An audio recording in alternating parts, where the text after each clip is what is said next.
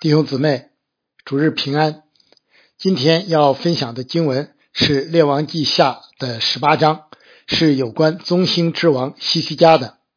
上一章记载了北国以色列的王国与被掳，《列王记》以下的记载就只剩下南国犹大了。列王的历史开始进入尾声了。有关西西家王的记载比较多。王下有连续的三章，代下有四章，以赛亚书也有不少。其中第三十六到三十九章与此处的经文差不多一样。由此可见，西西家在列王的历史上是占有重要地位的。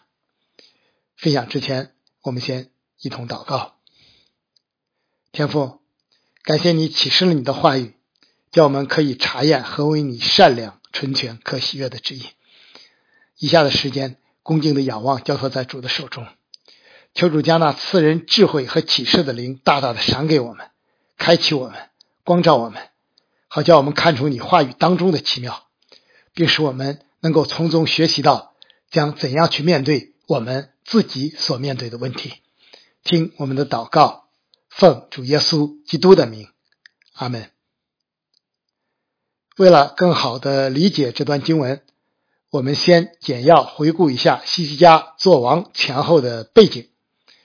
西西家的父亲亚哈斯是南国犹大罪恶的王之一，在外交上，他依附亚述，与之结盟，大量进贡，以致耗尽了犹大的国库。在宗教上，他不仅效法以色列诸王所行的。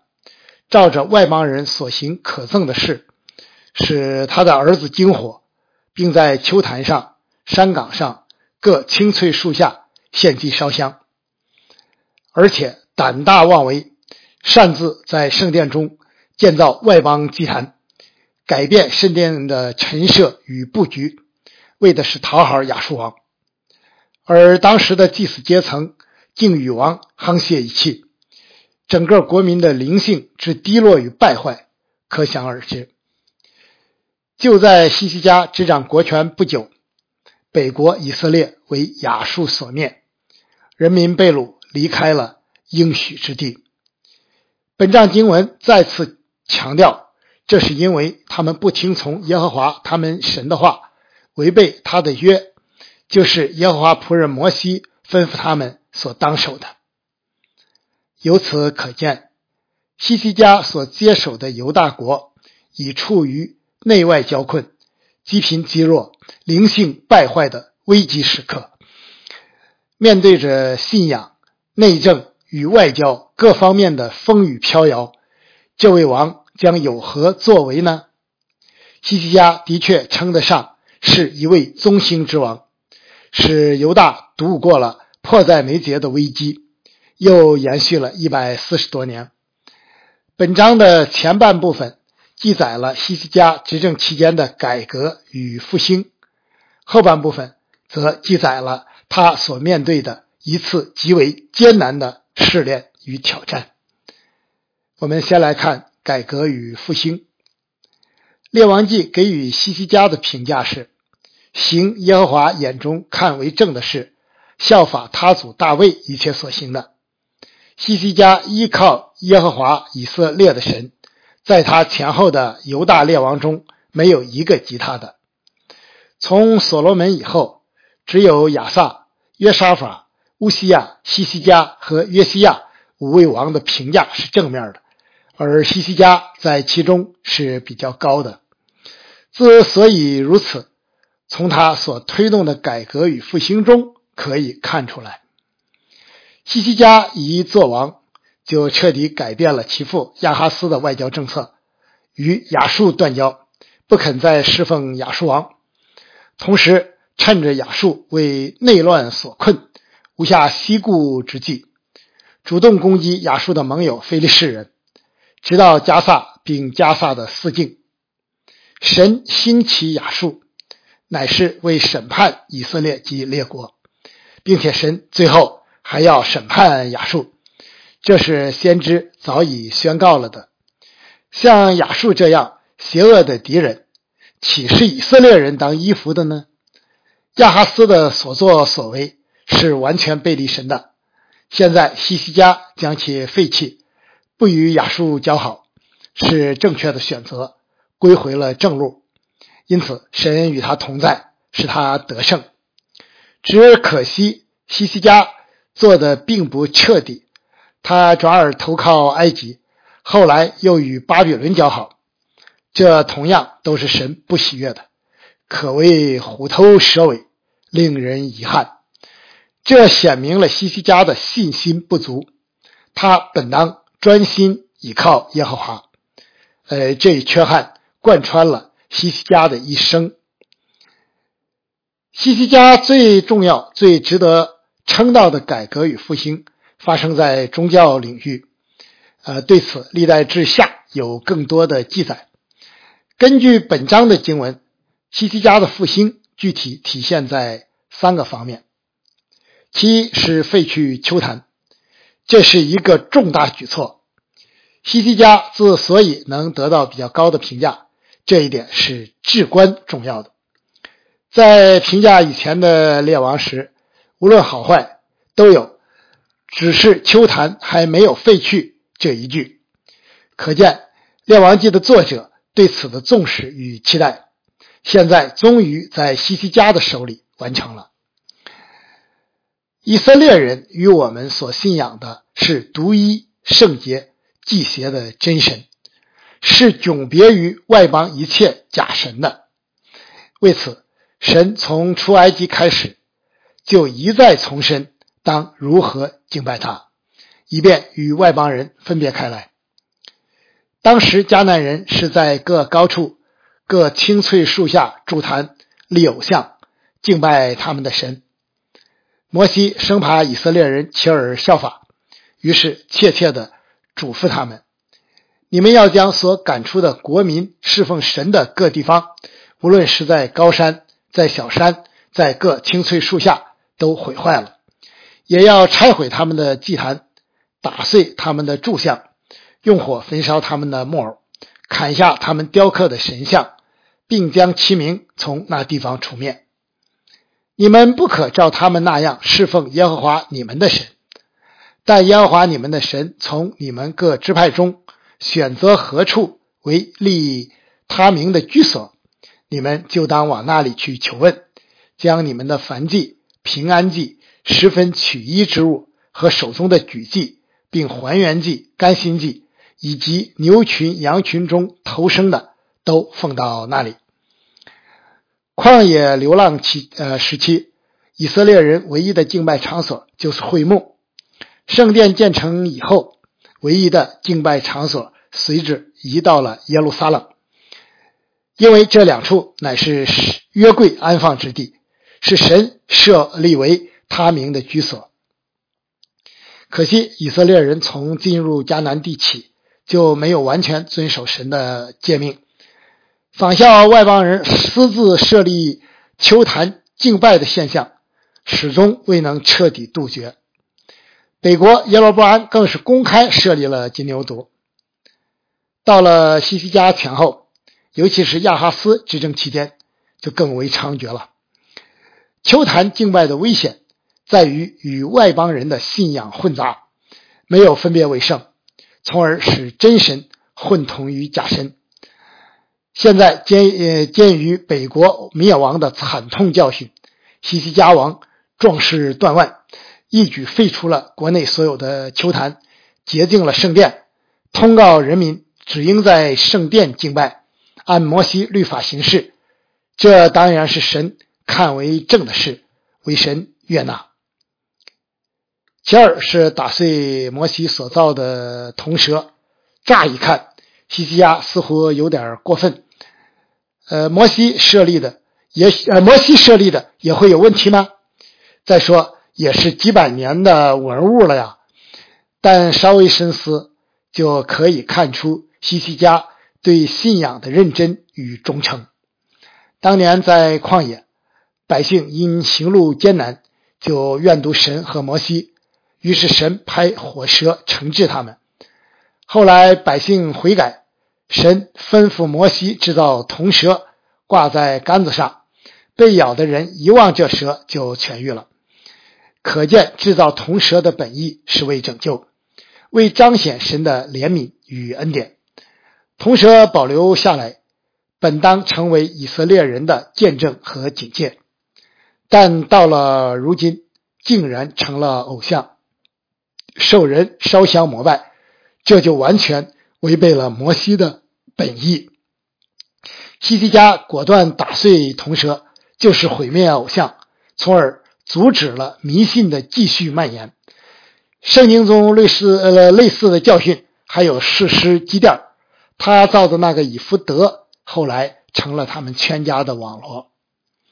呃，由此可见，一些传统遗物、习惯等，尽管一开始是好的，是正当的，但随着时间的推移，却可能慢慢变成了教会或信徒的网络。这时就要像西西家一样坚决打碎了。比如中世纪对玛利亚的尊崇，后来竟慢慢演变成了偶像崇拜，以致许多信徒只知玛利亚，却不知基督。直到宗教改革才得以纠正。呃，当然了，新教也有些矫枉过正了。呃，其三是毁坏偶像、砍下木偶，这些都是异教的东西。与以色列人的信仰毫不相容，本就不当有，能延续到今天，足见以色列人宗教掺杂已到了何等严重的程度。面对亡国的教训与威胁，西西家终于认识到了问题的严重，这才采取断然行动，单单敬拜耶和华，不敬呃不拜别神。始终是历代教会与信徒严峻的挑战。前段时间看过一个视频，有一个教堂在一本正经的举行升国旗仪式，那架势可比主日崇拜气派多了。我怎么都觉得这不仅仅是一个世俗的问题，其中宗教的味道难道不明显吗？求主兼顾教会，使我们无论在什么样的环境下。都能勇敢的持守并宣告，教会独尊耶稣基督为主，独尊耶和华为圣，除他以外再无别神。西西家王的改革和复兴还包括其他方面，列王记没有记载。呃，总体而言，西西家的改革与复兴在上层还是比较全面、坚决和彻底的。圣经没有记载民间的反应与效果。单从下面亚述官员离间的话，以及随后马纳西全面的复辟来看，民间的深度、广度与认同度恐怕都成问题。西西家的改革与复兴固然出于应对当前危机的需要，但本质上却是出于神的怜悯。因着大卫之约，神始终眷顾犹大。为以色列人保留灯光，为此，神感动西西家推行改革，继续给犹大机会。呃，读圣经的记载，看得倒是清楚。轮到我们自己又如何呢？神的怜悯，保留的机会，你珍惜吗？求主怜悯我们。呃，我们再来看试炼与挑战，任何的改革与复兴之路。都不会是一帆风顺的，其中必定经历各样的征战与试炼。也正是在面对这些极大的挑战时，才能不断学习，依靠神，才能检验出信心的真实，生命侍奉才能突破与成长。我们现在正在这样的经历中，类似于当年西西家王所面对的西西家。背叛强横的亚述王，后果必定是严重的。现在亚述终于腾出手来，于是危机就降临了。这外在的挑战，其内在的实质，正是为显明西西家与犹大百姓对耶和华神的信心如何。这场战争就是一场信心的考试。经文说。西西家倚靠耶和华以色列的神，专靠他。感谢神，这次考试通过了。本章记载了西西家王的初步反应以及亚述军队的威胁，西西家王的回应记载在下一章。西西家的初步反应不大属灵，没有专靠耶和华，与世人一样，听说亚述大军入侵，西西家首先依靠自己，选择投降并称臣纳贡。这一选择的后果是灾难性的。西西家不仅付出了巨大的代价，连耶和华殿门上的金子和他自己包在柱上的金子都刮下来给了亚述王。呃，你可以去故宫太和殿门口看看那几口大缸哈，外面包的金子就是被八国联军的士兵用刺刀刮下来的哈。不到万不得已，谁会这么做呢？更糟糕的是，亚述王并不买账。拿了钱，却依旧派大军围困了耶路撒冷。西西家可谓鸡飞蛋打。呃，西西家不得不硬着头皮派出使者与亚述军队的统帅呃谈判。呃，一般认为塔尔探、拉伯沙利和拉伯沙基不是人名，而是这个官衔儿。地点是上池的水沟旁漂布地的大路上。这里正是先知以赛亚斥责亚斯王的地方。亚述军队的统帅根本就没打算谈判，他们来就是要威胁、离间、诱惑与毁谤。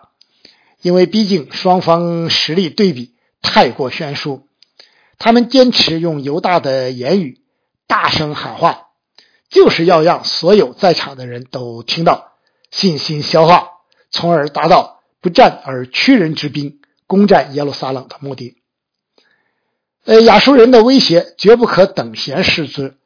现在圣城已被包围，亚述碑文说西西家就像鸟一样被困在笼子里。